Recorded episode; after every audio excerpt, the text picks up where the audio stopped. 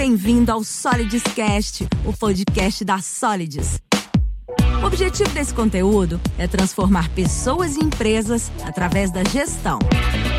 Nossos hosts, Mônica Hawk e David Ledson, vão conduzir conversas com pessoas que são referências dentro dos mais diversos mercados. Fique com a gente até o final. Oi, gente, sou David Ledson da Solids, a plataforma que reúne tudo que o RH precisa em um só lugar. São mais de 10 mil clientes, mais de 3 milhões de vidas impactadas ativa. E este é o Solidscast, um podcast especial para quem acredita que é possível transformar, através da gestão de pessoas, a economia deste país. Estamos hoje aqui como convidados e co-host a Mônica Hawk, Ei, pessoal. CEO e founder da Solidus e inspiração da liderança de todos os RHs do Brasil. Oh, Bondade sua. Estamos aqui com a Daniela, que vai contar um pouquinho da sua história aqui. Daniela, se apresenta, fica à vontade. Olá, pessoal, tudo bom? Bom, eu sou a Daniela Santos, eu sou consultora de RH, atuo aí na área de RH, num perfil generalista há mais de 10 anos. Então, passei por departamento pessoal, RH interno, recursos humanos, startup e tech recruiter. Então, eu tenho um misto aí de um pouco de tudo e sou apaixonada pela área de RH. Obrigada pelo convite.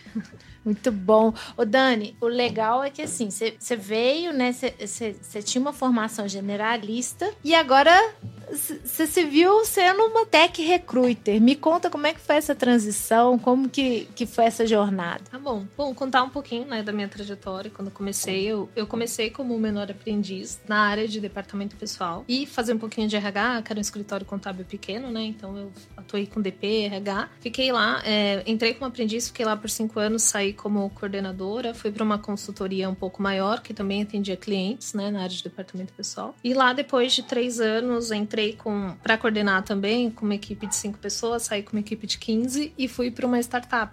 E lá nessa startup, entrei com, com o desafio aí de, de implantar o RH, estruturar tudo do zero, né? Tanto a parte de folha de pagamento como o RH estratégico. E foi lá onde eu conheci o Tech Recruiter, que era recrutar a galera da área de tecnologia, né? Que para mim, como eu já conhecia recrutamento e seleção tradicional, eu achei que era a mesma coisa. O trabalho mais fácil do mundo, né? Ou seja, você achou o trabalho mais fácil do mundo, trazer achei Achei que era a mesma coisa, é. aí foi aí que eu conheci, então vi também uma excelente oportunidade, né? Fiquei lá por uns 10 meses mais mais ou menos, e saí para abrir minha consultoria. Então, comecei a trabalhar como autônoma, prestando serviço na área de departamento pessoal, que sempre foi minha área, e Tech Recruiter, né, que é o recrutamento na área de TI. E aí foi isso. Aí desde lá, assim, agora, é, acho que o principal impacto foi ah, o diferencial, né, que hoje você contratar tecnologia, a galera na área de tecnologia com essa área aquecida e muitas vagas, muita demanda, poucos profissionais. Aí, quando a gente começa a ver que não é tão fácil assim, né?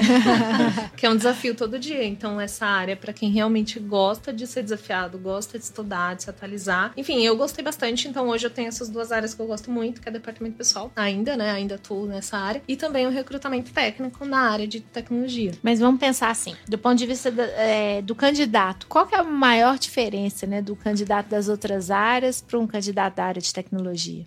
É, hoje eles recebem muitas abordagens, né? Principalmente no LinkedIn, que é a ferramenta principal. Então, não, não sei estimar quantas mensagens, que depende muito do perfil, mas eles devem receber várias abordagens, chamando para várias oportunidades. E enquanto profissionais de outra área, normalmente eles candidatam às vagas, né? Então, eu já fiz uma vaga, por exemplo, de assistente administrativo que eu recebi 3 mil currículos em três dias, sabe? Assim, na área de TI é totalmente diferente. Você divulga vaga, você não recebe muito currículo. Você recebe três currículos em três meses, né? E se recebe, se né? receber, né? Você recebeu três respostas em três meses.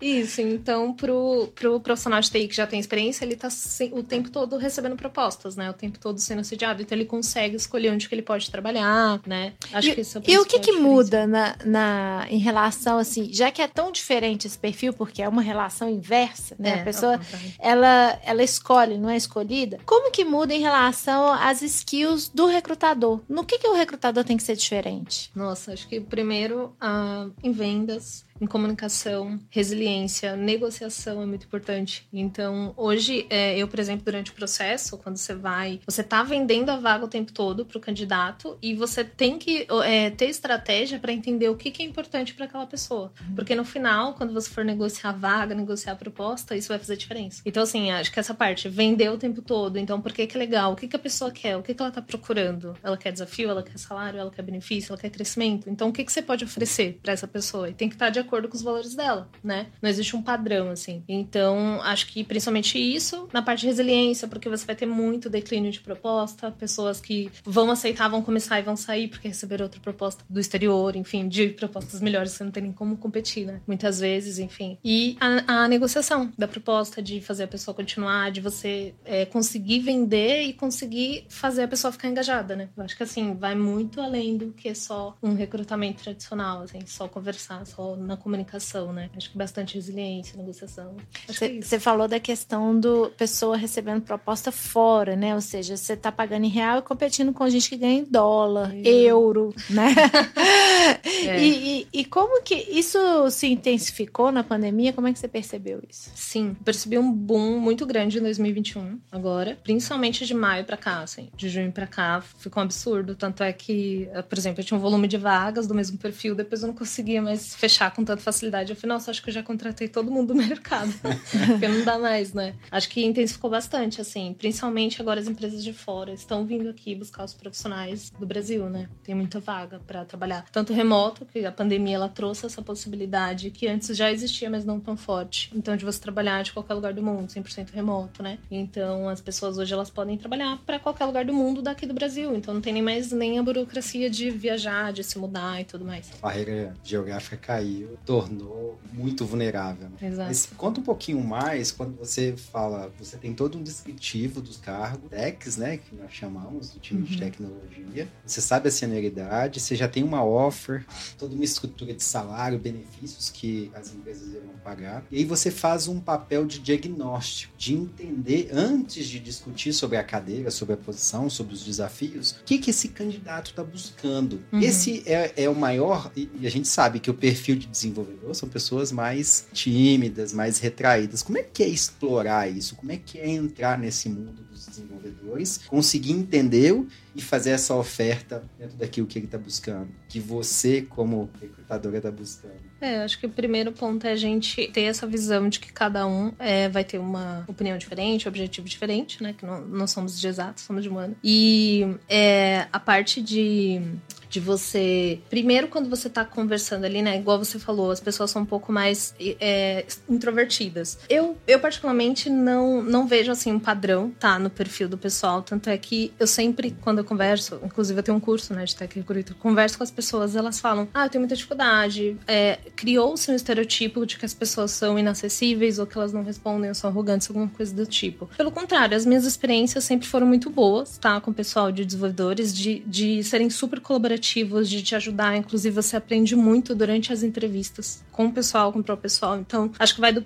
do ponto ali também, né? De você saber falar é, que você não sabe, tudo bem, e você querer entender mais. Então, você aprende ali também. É, já tive alunos que, que fizeram curso comigo que queriam aprender mais sobre programação, foram no LinkedIn, mandaram mensagem para uma pessoa que não conhecia da área de tecnologia, a pessoa tirou 30 minutos dela, assim, gratuitamente, com maior boa vontade, para ensinar para ela como que era o que ela queria lá saber de JavaScript e tal. Então, assim, é, eu não vejo as pessoas tão retraídas, né? Tão difíceis de acessar. E acho que numa conversa onde você realmente está aberto ali, você tem que entender que são pessoas. Então, às vezes a gente fica é, querendo, tipo, fica, né? Dependendo, quando você tá entrando, você fica com medo de, de não saber alguma coisa ou de não atender a expectativa do candidato. Mas quem tá ali do outro lado é uma pessoa, né? E, enfim, ela tem medos, tem objetivos como qualquer outra. Então, nessa, na conversa ali, você realmente se interessar por conhecer a pessoa, conhecer o, o histórico dela, enfim, do, dos projetos que ela já fez, da, da carreira dela, você consegue entender o que, que é importante, assim. Por exemplo, recentemente eu fiz uma vaga onde o propósito do projeto era muito forte e a pessoa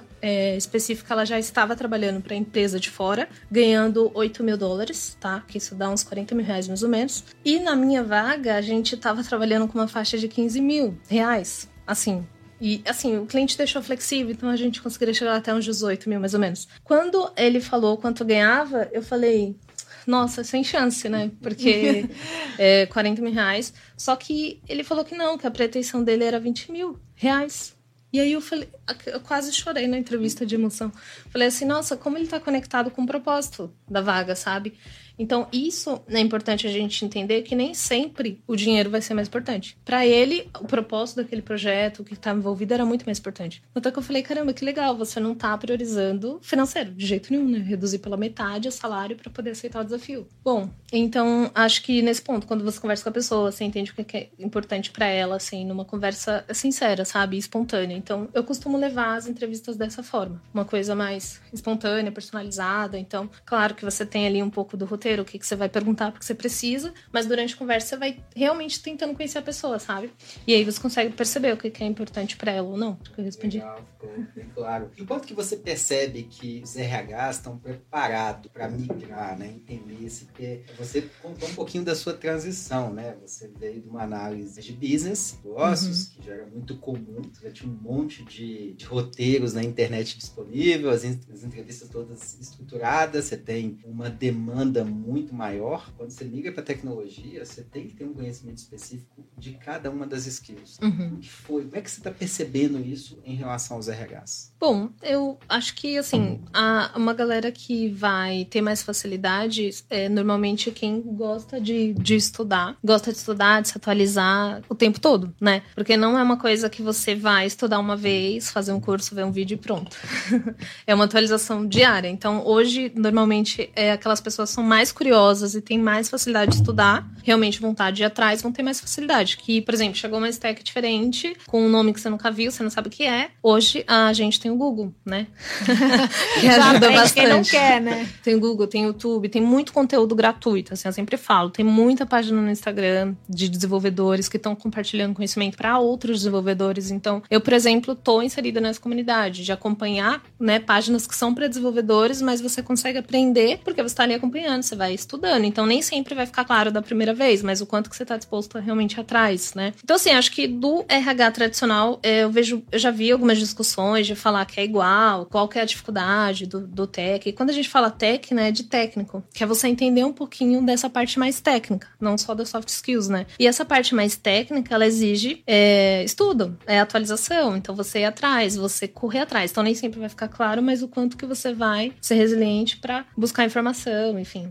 Então, acho que. Isso que eu ia te perguntar, a questão técnica, né? O quão é estratégico para um tech recruiter aprender, por exemplo, noções básicas de programação, linguagem, até onde deve ir um tech recruiter em termos de conhecimento técnico, uhum. de tech, é, área. Né? Eu, isso é a minha opinião, né? E de acordo com a minha experiência, você não precisa saber programar ou nem o básico para você conseguir fazer um recrutamento técnico. Mas você é, precisa saber pelo menos o conceito, né? Você ter uma noção ali do que está falando, até para você conseguir falar de igual para igual com a pessoa. Você não vai avaliar ela tecnicamente, quem vai fazer isso é uma pessoa mais técnica, não tem como, tá? A não ser que você queira virar dev, e eu super recomendo se quiser ir pra essa área.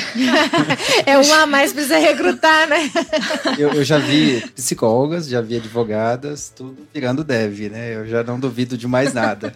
é, então não, super recomendo, porque é uma área que, assim, a tendência é aumentar cada vez mais, né? Então, quem gostar, quem for de exatos, assim, super recomendo. Mas basicamente basicamente assim, é, nessa parte técnica, porque é importante. Vou dar um exemplo que aconteceu também recentemente. Eu tava num alinhamento com um cliente, que era uma pessoa técnica, e quando ele me passou a stack, ele falou que era full stack, e todas as stacks que ele me passou era usado no back-end. E aí eu perguntei qual stack a gente usa no front, e ele me falou uma stack do back. Então, qual nesse momento? Putz, eu conheço, eu sei que não é do front. Então eu falei, ah, não vou, não vou discutir aqui, vou pesquisar porque não é possível, né? Estudei tudo, estudei errado. a pessoa técnica tá falando, né? Então vou, vou estudar tal. Fui atrás de novo, confirmei, realmente estava certo. Aí eu voltei de novo, confirmei. Então, assim, é, qual que foi a importância de eu saber ali no momento? Eu poderia começar a buscar um perfil fora. Então, é perder meu tempo, é perder o tempo do candidato, é do cliente e tudo mais. E também é, é, aquilo que todos os devs, todos não, né? Mas a gente vê muito no LinkedIn. Ah, o pessoal posta, não sabe o que tá falando. Ah, o pessoal me manda vaga fora do meu perfil. Ah, põe um stack, não tem nada a ver. Então, quando você conhece, tem essa vantagem de você realmente alinhar o perfil e já ir certeiro. Vai buscar as pessoas certas dentro do perfil perfil, vai ganhar tempo e qualidade também, né? Eu até costumo sempre falar isso, assim, eu nunca tive tanta quantidade, quantidade nos meus processos e muito mais qualidade, sabe? Então a gente focar nos perfis certos, trazer pessoas certas para você conseguir ter um, um, funil mais rápido. Porque desenvolvedor, assim, você não vai ter é, 50 candidatos, né, para uma vaga. então é melhor você ter mais qualidade e conseguir fechar ali com poucas pessoas. Tem que ser sniper, né? Você tem que ser certeiro, senão não tem tipo muita isso. margem de erro. É. E, e uma coisa que eu tô pensando aqui, eu queria que você pensasse assim: olha, eu sou uma empresa, eu sou uma empresa pequena, né? Eu não sou um Google da vida, eu não tenho uma grande marca, né, em, uhum. em termos de conhecimento. Como que eu posso fazer para atrair os devs? Assim, como atrair devs num, num contexto de PME? Uhum. Então, isso vai depender muito do, do, objetivo da pessoa. Tem que estar alinhado com o valor da empresa. Então, tudo bem, hoje você não é uma empresa grande, mas qual o propósito que você tem? Você tem um plano de crescimento? Qual oportunidade você vai dar? Talvez você não consiga crescer agora ou pagar um salário bom, mas qual o papel que a pessoa vai ter dentro daquele projeto? Então, tem muita gente que está mais preocupado com o desafio, com a contribuição, tipo, de fato se sentir parte de um projeto, de fato falar, putz, eu construí isso, eu fiz, do que, tipo, ah, uma empresa grande, status, sabe? Uhum. Então, aí, nesse caso, a empresa ela tem que oferecer alguma coisa que fuja do, do padrão, digamos assim. O que, que você vai oferecer para essas pessoas, né? E muitas vezes pode ser a contribuição. Tipo, olha, eu, eu sou pequeno, mas você vai é, construir comigo, você vai contribuir, então você vai ser uma peça super importante. Então, tem muita gente que gosta disso, né? De realmente contribuir. Gostam do desafio e do projeto do de longo prazo, né? Exato. Ou seja,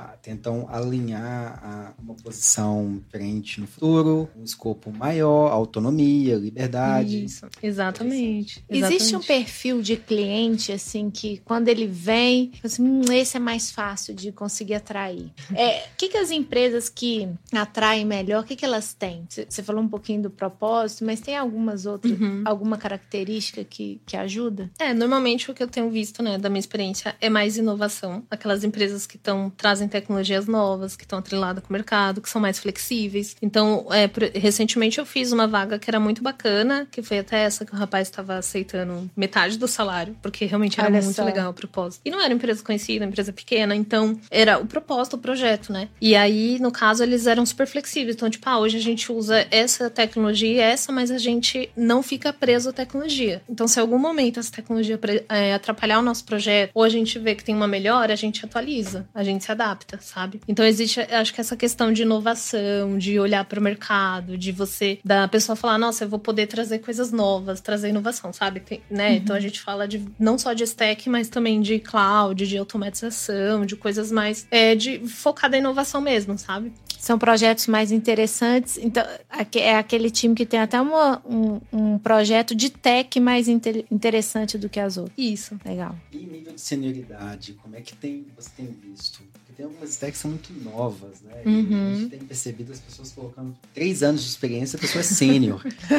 é que tá lidar com isso? Tá uma loucura, assim. Tem tecnologias que às vezes é, existem tipo há quatro anos e o cliente quer uma pessoa com três anos de experiência. Já é um pouco difícil, porque a tecnologia existe um há pouco, quatro. Né? tem que ser alguém que pegou desde o início, sabe? E aí isso também, enfim, vem a questão do conhecimento técnico, porque às vezes a tecnologia tem menos tempo do que do que tá pedindo, né? Enfim. É, acho que assim, tá uma uma loucura. Tem sênior de menos tempo. Assim, eu já fiz vagas de uma, uma pessoa que tinha um ano e dois meses de experiência. E ele conseguiu uma vaga de sênior numa empresa. Um ano e dois meses de experiência na área de tecnologia. Entrou como sênior tal. Feliz da vida, passou no teste, então foi tudo certinho. E recentemente, por exemplo, eu fiz uma vaga de um rapaz que há seis meses ele tava ganhando R$ 1.500. Ele saiu, né, nessa empresa que ele tava ganhando R$ 6.500. Ou seja, de 1.500 ele foi pra 6.500. Isso há seis meses ganhando 6.500. A pretensão dele tava 10 mil na minha vaga. Assim, Você evolui muito rápido. Como assim? O que, que é jogador de futebol perde deve, gente? É que a carreira, assim, parece filme de cinema. Isso. Tinha um que também tava ganhando 10, atualmente tava pedindo 19. Então você vê uma. e é verdade. Não, eu sei e que é. é. Eu, eu vejo isso todos os dias. então a gente vê que, assim, claro, eu acho que uma pessoa que vai sair só por dinheiro, ela não vai se sustentar por tanto tempo, eu imagino. Porque sempre vai ter alguém pagando mais. Exato. Então, se a pessoa é só por dinheiro, ela vai sair, sabe? Então, se você pegar uma empresa que tá procurando um propósito, alguém para ficar, ela não vai contratar aquela pessoa que tá preocupada só com o salário, né? Então, ela vai dar prioridade, por mais que demore um pouco mais para achar, mas alguém mais alinhado. Então, essas pessoas que, que pulam muito de galho galho, por dinheiro especificamente, né? Porque às vezes você conversa com a pessoa e você entende o motivo dela fazer trocas e faz sentido. Agora, se for só dinheiro, isso não vai sustentar por muito tempo. Mas eu tenho visto isso no mercado, essas discrepâncias, assim, de salários sêniores muito alta. De pessoa ganhava um pouco, hoje ganha muito, com pouco tempo de experiência. É, pessoas indo de júnior para pleno, de pleno para sênior. Isso eu vejo até que é assim, o mercado ele tá saturado, né? Tipo, saturado, assim, não tem muito opção, não tem muita pessoa sênior. Então, o que, que as empresas estão fazendo também? Pegando os júniores e transformando em pleno, para pagar mais e ficar na empresa, sabe? Já tá lá, já conhece o projeto. E a, mesma coisa de pleno A pra senioridade sênior. virou simplesmente uma metáfora para ver quanto você vai pagar, né? Não tem mais a ver com a experiência. Então, o cargo dentro da estrutura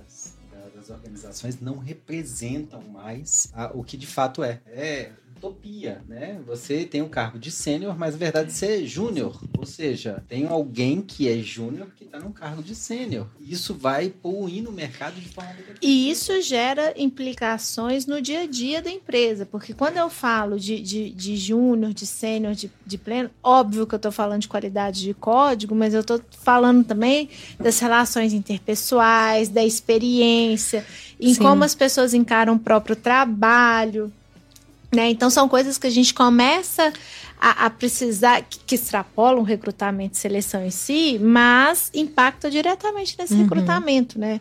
Como que, como que eu vou estabelecer essas relações que agora elas são, são tão prematuras? Né? Porque uhum. o, o, o ok, ele aceitou, tecnicamente ele passou numa prova, mas as skills, né? Que, que, as soft skills ali que, que envolvem resiliência, maturidade, você ter um, um, certo comportamento diante de um projeto estratégico. Isso é, é incrível porque a gente está começando a ver jovens com 22, 23 anos com cargo de sênior. Uhum. E isso acaba gerando toda essa distorção na organização que, que a Mônica acabou de trazer, uhum. né? É, essa questão de maturidade, tomada de decisão, assumir risco, ouvir não você uhum. falar não num projeto e que não vai avançar, a pessoa ela já tem ali o primeiro confronto e a dificuldade de mudar ali essa opinião. Conta pra gente, é, é, qual tem sido o desafio de para que essas pessoas não saiam dessas empresas pequenas, uhum. porque elas não vão conseguir sustentar se o propósito não for muito forte, não tiver um alinhamento absurdo, você tem dificuldade de manter isso no longo prazo, porque o assédio está vindo. Pessoas uhum. como você vão estar o tempo inteiro uhum. metralhando o mercado, uhum. buscando novos desenvolvedores. e essas pequenas empresas são as vulneráveis aí, né? Sim. É, primeiro falando um pouquinho do nível de senioridade, assim, eu, isso não só no recrutamento, né, em qualquer área, eu sempre busco não ter um padrão, assim, não achar que tem uma coisa, um preto e branco que não muda, né? Então, para mim, assim, o tempo de experiência é importante, mas não só isso, né? Então, às vezes a pessoa ela pode ter tido menos tempo, ela pode ter menos idade, mas ela já teve uma experiência muito intensa, por exemplo. Depende, sabe? Então, né, trago aqui uma reflexão pra gente não se pegar experiência só Experiência não precisa ser só cronológica, né? Isso. Tem a ver com vivência. Isso, exatamente. Tanto é que eu já fiz vagas de sênior onde a pessoa ela tinha 10 anos de experiência e ela não atend... não passou na entrevista técnica. Porque ela tava ali num flat. É, numa... tudo bem, ele tem 10 anos. Ele é sênior, mas ele não passou. Tipo, o júnior tá melhor que ele. Exato. Porque tem as pessoas que vão se atualizar, que vão buscar. Então, é, a tecnologia é legal, né? E até trazendo Tech Recruiter também, porque é uma coisa que você vai ter que se atualizar o tempo todo, né? Então, eu tenho até uma frase que fala assim: ser Tech Recruiter não é sobre tudo que você sabe, mas sobre tudo que você é capaz de aprender. Porque Muito todo legal. dia você vai ter que aprender alguma coisa nova, né? Agora, falando do desafio de manter as pessoas nas empresas, é, acho que olha muito cultura. A cultura da empresa que vai manter. Então, isso, isso eu acho que qualquer área, né? Mas principalmente na tecnologia pelo assédio grande, que as pessoas elas vão ficar se identificando com os valores da empresa. Então, se ela se identifica com os valores, gosta da equipe, gosta do ambiente, tá bem integrada, ela tende a ficar ali, né? Então, acho que principal é isso, investir em pesquisa de clima, né? Aí entra sólidos. pesquisa de clima, então olhar mesmo a avaliação de desempenho, dar feedback pra galera, tá próximo da equipe. Acho que uma gestão de pessoas é muito importante nesse Cuidar momento. Cuidar de verdade das pessoas. Sim, né? sim, faz toda a diferença liderança, gestão próxima. Então, é, eu converso com as pessoas, eu vejo, né? O porquê das pessoas não saírem das empresas, assim. Porque elas têm um gestor que elas gostam, né? Uma gestora que elas gostam. Tem uma equipe bacana, tem um projeto interessante, se sente desafiado. É, enfim, é reconhecido, sabe? Não só em promoção, né? Que a gente fala, mas no dia a dia, sabe? Então, acho que é isso, basicamente, assim, para manter. É, de novo, a gente está falando que não tem como fazer, não tem como pensar em recrutamento e seleção se não pensar na jornada completa da experiência da pessoa, né? Uhum. Tá tudo interligado o tempo inteiro. É, a gente ainda está saindo da fase da, da jornada da experiência. Quando nós estávamos dentro das empresas, entendendo ali o dia a dia, as necessidades, e a gente está entrando na jornada da experiência da vida da pessoa. E você está dentro da casa dela. O dev, trabalhando remoto, ele tá ali com o cachorro dele do lado, o filho chegando, a familiar toda hora passando. Então você tá vivendo o dia a dia. Se não tiver uma aproximação pessoa a pessoa, é muito difícil de reter, né? Sim. São muitos assédios. Conta pra gente um pouquinho, é, você fez o Profiler? É, Fiz. explica pra gente como que foi a sensação, né? E conta qual que é o seu perfil pra gente. Bom, eu sou executora comunicadora. e, bom, o Profiler eu conheço faz tempo já, né? Já fiz o teste algumas vezes e sempre busco um equilíbrio nos quatro perfis, né? Pra gente ter um pouquinho de tudo, assim. Mas, bom, eu gosto bastante, acho que isso é super importante no dia a dia, até pra você conseguir se comunicar com sua equipe, com o seu gestor ou com uma pessoa que tá ali trabalhando com você, né? Entender. Então entra bastante empatia de você entender que os perfis são diferentes e se complementar, né? Porque cada um vai ter uma parte ali que pode agregar, que é melhor naquilo, que tem mais facilidade e a gente consegue usar isso no dia a dia, assim. Então, é, antes, né, eu que sou mais executora de sair fazendo tal, já trabalhei com pessoas que tinham um perfil diferente e eu, por algum momento foi difícil e depois eu fui vendo como que aquilo é bom pra gente se complementar, sabe? De você pegar alguém mais analítico, mais planejador, que vai te ajudar ali no dia a dia a se planejar. Sei bem como Analisar. é. Preciso fazer isso todo dia.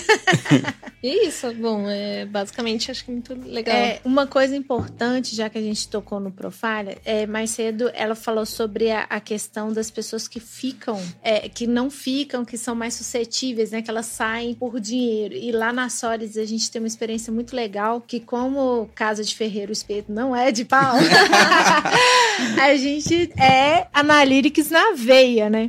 E aí a gente começou a detectar o padrão de quem era o perfil das pessoas dos devs mais suscetíveis a sair por, por questões, por propostas, né? E a gente conseguiu identificar um padrão certinho, certinho, assim, uma, a correlação ela é muito forte. Óbvio que eu não vou falar aqui qual é, porque assim, o que acontece na minha empresa, né, é igual uma digital. Cada empresa tem o, tem o seu próprio analytics, né? Mas o padrão era muito forte entre é, você cruzava ali o perfil específico da pessoa, aí você cruza outras variáveis como idade, onde ela tá e tudo. Você faz o analytics, você consegue ter a probabilidade. E aí vem a parte difícil do trabalho, porque ok, eu já sei qual é o perfil que vai aceitar, mas tende a sair daqui tantos meses. Você vai ter coragem de não trazer, de eliminar no processo seletivo? E aí as nossas tech recruiters quase morriam. Mônica, já não tem candidato. é, não tem candidato. E você ainda tá ali me dizendo que o perfil tal tende a não permanecer na empresa e você recomenda que eu não traga esse perfil. Eu é, é isso mesmo. Mas é impressionante como que isso fez uma diferença incrível para reduzir a rotatividade do time. Isso criou um é, essa não rotatividade do time de tecnologia nos ajudou a criar um senso de pertencimento do grupo. É, então, e é outra coisa a se refletir. Às vezes você coloca ali um crivozinho maior no processo seletivo, mas ali no médio e no longo prazo, essa relação ela, ela super vale a pena porque você está colocando a pessoa certa no lugar certo.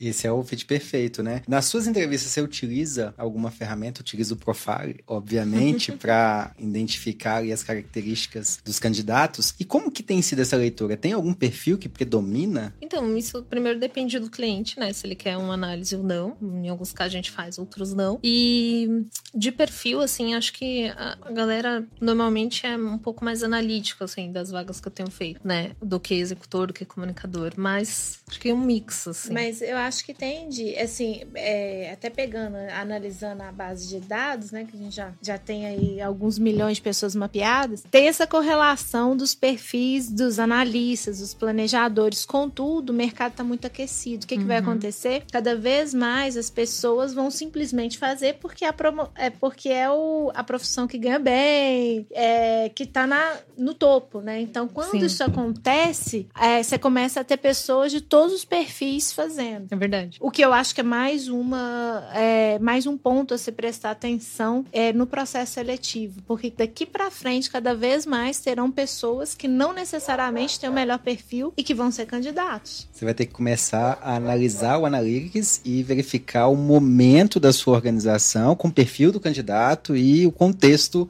é, das vagas. E né? aí, não necessariamente para eliminar o candidato, porque a gente está falando de um, de, um, de um processo diferente, onde a pessoa escolhe não é escolhido. Mas você sabendo, é, você faz ali uma análise preditiva dos problemas que você tem com aquele dev que você vai ter, e exatamente porque você quer que ele fique, você já crava ali a análise comportamental e você já crava um plano de desenvolvimento para essa pessoa assim que ela entra, né? Então, não necessariamente é porque existe uma relação de forças. Quando você tem, né, uma, uma relação mais equilibrada de oferta e de procura, você pode usar de uma forma. Você, você às vezes usa escolhendo aquele que tem mais proximidade. Mas quando você tem essa distorção da, da relação da oferta e da procura, você usa o instrumento para desenvolver e já preventivamente é, reduzir os gaps que a pessoa vai ter. E aí você pode até mexer na, na forma do trabalho, no dia a dia, no processo uhum. ali, para que essa pessoa que teoricamente não tem o um perfil ideal, ela atinja, ela aumente a sua chance de sucesso na empresa, porque você já tem uma análise preditiva e você vai desenvolver e, e antecipar a movimentação e aumentar a chance de permanência dela. Muito legal. Você contou, Daniela, um case pra gente aqui uh, de um candidato que ganhava 40 mil reais, uhum. 8 mil dólares, e aceitou uma proposta para ganhar quase 15, né? 20 mil reais, devido ao propósito. Conta pra gente um caso atípico, aquele caso que você fez a entrevista e falou assim: não é possível que eu ouvi isso no processo seletivo. Aquele caso que te deixou assim. O que, que mais te surpreendeu até hoje? Conta aquele caso pra gente, ou aqueles. É, bom, esse da, da pretensão salarial, né, bem recente, de, de uma pessoa querer ganhar muito mais, assim, do nada. É, acho que, assim, o que eu sempre. Talvez trazer alguns cases aqui até que possa ajudar as outras pessoas, né? Que eu falo que não tem um padrão, assim, tem, depende muito da vaga. Então vejo muita gente falando, ah, é melhor divulgar o salário, tem que divulgar o salário e tal, né? Que o pessoal pede. Só que muitas vezes, por exemplo, o, o cliente ele tá disposto a negociar muito a faixa. Então depende muito. Tem, tem muitas variáveis envolvidas, sabe? E às vezes, se eu falar a faixa, a pessoa já vai dizer que não, mas se ela conhecesse a vaga, talvez ela aceitasse. Enfim, tem várias questões, né? Aí, talvez aqui uma dica eu trago que aconteceu comigo é de você sempre arriscar. Então, eu já tive, por exemplo, é, mulheres são mais, mais difíceis da gente conseguir abordar, inclusive, Olha. de trazer, né? Porque, não, não, não sei, mas é uma estatística, assim, de das mulheres não quererem sair de onde estão. Já apareceu no Analytics também. não querem sair de onde estão, então é muito mais difícil você conseguir trazer para uma entrevista. E nesse caso, eu tinha uma pessoa que tava, uma menina, né, que tava fazendo comigo o processo, e aí ela tava numa consultoria, e no meio, na nossa conversa, eu entendi que ela queria sair de consultoria, né? Ela falou: Ah, eu, eu quero sair de projetos de consultoria para um produto, trabalhar direto com produto. E a minha vaga era para direto com produto, né? Não era consultoria. E aí, tudo bem. Então a gente marcou, seguimos no processo, e durante o processo, como é, acontece sempre, ela mandou assim: Ah, eu tive uma conversa, um ano a ano né, com o meu gestor, e ele vai mudar de projeto, então eu resolvi ficar aqui. Não vou seguir no processo. Então poderia falar, desistir, falar obrigada, mas eu não desisti. Eu falei assim: o que, que eu lembrei? Por isso que eu falo que é muito importante a negociação e você ouvir a pessoa e saber vender, negociar. Eu falei assim: bom, mas você tá numa consultoria, porque eu sabia que ela não queria continuar em consultoria. Então, assim, você tá numa consultoria, sabe que minha vaga é produto. O que, que você acha de continuar no processo? Conhecer, que ela é pra parte técnica. Conhecer a equipe, e aí você decide se quer seguir ou não. E aí ela falou: tá bom, eu vou continuar. então, acho que assim, né, um case você trouxe, assim, um case que foi diferente. Acho que esse é bom pra gente trazer como é, exemplos, né, para as tech recruiters não desistirem dos candidatos, nem das candidatas. E outro também que foi interessante é um candidato que eu abordei, ele falou assim: ah, já tô participando de vários projetos, não, ou processos, não quero entrar em outro agora. E, e aí eu tô participando de outros. Tal. Eu falei, beleza, se você mudar de ideia, me chama, né? E aí depois ele me chamou. Ele não tinha passado no outro, não sei, aconteceu. Ele falou: ah, eu quero voltar para esse processo, quero participar. A gente veio participar, ele fez entrevista, tudo comigo. Quando foi pra parte técnica, ele falou: ah, eu acabei de passar pra fase de outro processo que eu não, não esperava mais passar, né? E é uma empresa muito bacana, enfim, então não vou continuar com vocês. Aí novamente eu não desisti Aí eu falei assim, mas calma, você já recebeu uma proposta ou você ainda passou de fase, né? Ele falou, ah, eu passei de fase, mas eu achei legal falar pra não fazer vocês perderem tempo, né? E aí eu falei, bom, é, vamos conhecer a equipe, novamente, né? Vamos conhecer a equipe, qual coisa fica o networking, né? E aí você vê se faz sentido e tal. Aí ele falou, tudo bem. Aí ele foi pra entrevista, gostou muito da, da, da equipe, a equipe adorou ele também, fizeram proposta, ele aceitou e foi trabalhar lá. Então, assim, é, acho que alguns cases que eu trago é, seria esses, assim, de dicas pra pessoa não, não desistir. Não desistir. É, que pode dar certo. Para uma tech recruiter, qual seria assim a dica de ouro que você daria para quem está começando agora ou quer migrar para essa área? Bom, estudar bastante é o primeiro, né? Eu até tenho a página no Instagram, dou sempre algumas dicas pessoal, faço live e tal. Eu sempre falo isso, gente, tem que estudar bastante, tem que pesquisar, tem que ir atrás e fazer muito networking, procurar parcerias, se conectar com pessoas da área, então começar a seguir, né, pessoas que são que já atuam na área de tecnologia, tanto desenvolvedores como pessoas recrutadoras também. E às vezes no LinkedIn mesmo, que é uma ferramenta ótima, você vê posts e você acha que é só um post, mas você aprende muito com post. Então por isso que eu falo para seguir as pessoas. E quanto mais pessoas você tem, você vai ver mais postagens da área e tal. E é isso, assim, acho que estudar principalmente e estar antenada com as mudanças, porque é uma coisa que todo dia vai mudar, sabe? Todo dia vai ter alguma coisa nova, então. E o mercado não, a vida de um tech recruiter não vai melhorar, né?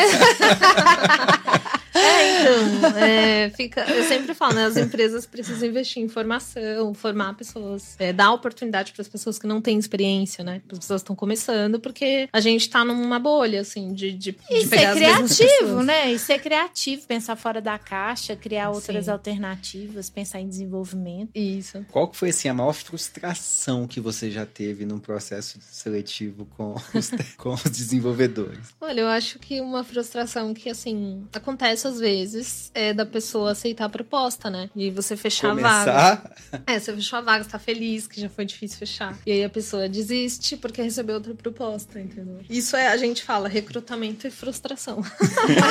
é uma coisa do dia a dia, assim, sabe? Mas é, faz parte, assim, acontece.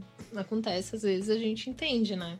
Eu entendo que cada um tem um objetivo, uma fase da vida, então a gente não pode ficar bravo com as pessoas. Legal demais. A gente tem uma etapa do nosso podcast que a gente gosta muito de ouvir os nossos convidados sobre dicas. E a primeira delas é uma dica de um livro que você recomendaria. Pode ser qualquer livro, não para quem quer ser especialista em tech recruiter. Tá. Um livro que impactou a sua vida e que você gostaria de compartilhar. Bom, eu indico Poder Sem Limite, do Anthony Robbins, que fala sobre PNL, né? Pra quem não conhece, Programação Neurolinguística, que é basicamente assim, você saber que você consegue fazer tudo o que você quiser. E tem como isso. Então, é um livro bem legal, assim, bem interessante, que abre bastante cabeça. Fica a dica. Legal. Um filme que te impactou muito, ou uma série, ou os dois. Olha, tem um filme que eu gosto muito, assim, eu sempre lembro dele, que chama é, Intocáveis, que é uma história, né, de, de, um, de um rapaz que ele era muito rico, ele é tetraplégico, e ele conseguiu um cuidador pra ajudar ele, não sei se vocês É conhecem. lindo. E é muito legal o filme, assim, acho que tem algumas lições que a gente aprende, assim, e apesar da história é real, né, é baseada em fatos e é bem interessante. É muito legal. Fica a dica, pessoal. É, a Solids, ela tá construindo uma playlist. E essa playlist vai conter várias músicas que vocês, convidados, colocarem ali. Qual seria a música que representaria a Daniela lá? Pode ser funk, tá, Daniela? Bom, acho que uma música que eu colocaria seria um reggae que chama Só Agradece. Tá? Vai da cantar, Marina faz uma palhinha pra gente. Basicamente, só agradece a esse dia que foi dado, agradece mais uma oportunidade.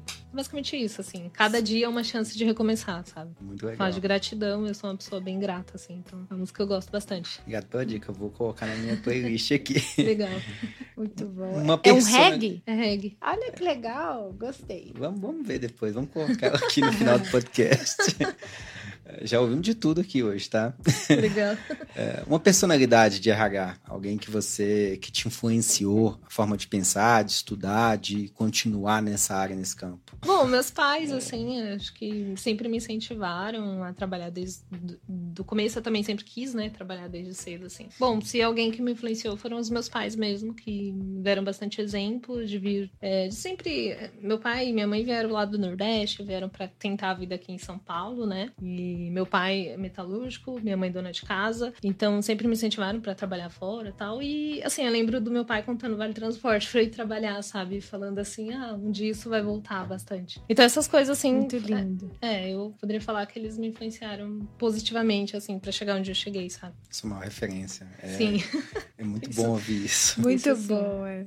E pra gente entrar pros finalmente do nosso podcast, qual que é a dica final você daria? Fala um pouquinho do seu curso, da sua página, o que, que você faz. Tá. Bom, eu tenho a página no Instagram, né? danielasantos.rh. Eu criei a página com o intuito de compartilhar conhecimento mesmo, falar de, de RH generalista. Então, hoje eu abordo vários temas de RH, gestão de pessoas, tanto a parte técnica quanto estratégica, né? Tem um canal no YouTube também, né? Daniela Santos RH. E eu tenho um curso de Tech Recruiter. Eu sempre tô, assim, antenada pra, com parcerias também. A gente faz algumas masterclass, tem uma aberta também de treinamento e desenvolvimento. E o curso que eu tenho é. o- hoje eu considero mais completa do mercado na parte de recrutamento de TI, porque eu falo da parte técnica, né? Que são as stacks tudo mais, e a parte estratégica também, que é essas questões de como abordar a pessoa, algumas, alguns diferenciais, assim. Acho que é isso. Legal demais, caminhamos aqui pro finalmente do nosso podcast. Gostaria de te agradecer, Daniela. Foi um prazer conhecer um pouco. Você deu várias dicas importantes pra gente aqui. A gente tá com mais de 100 vagas e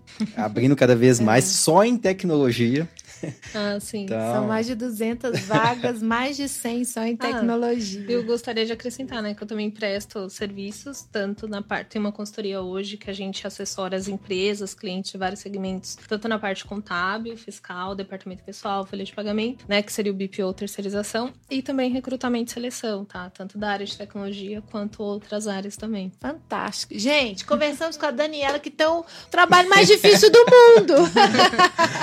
Se tivesse um canal sobre qual o emprego mais difícil do mundo, é o da Daniela. É, mas parabéns pelo trabalho, muito, mas muito obrigada por estar aqui dividindo. Também foi super gostoso, super leve, assim, várias coisas práticas do dia a dia. Muito obrigada. Obrigada a vocês, gente, pelo convite. Obrigado, Dan. Muito bom.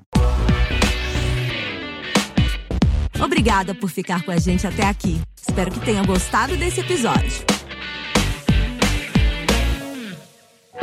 Não esquece de nos seguir nas principais plataformas digitais e nos avaliar. Nas redes sociais, estamos com arroba Solides Tecnologia e no site solides.com.br. Acompanhe a gente por lá também. Semana que vem, eu te espero aqui de novo para um novo episódio. Até lá! Uma produção, voz e conteúdo.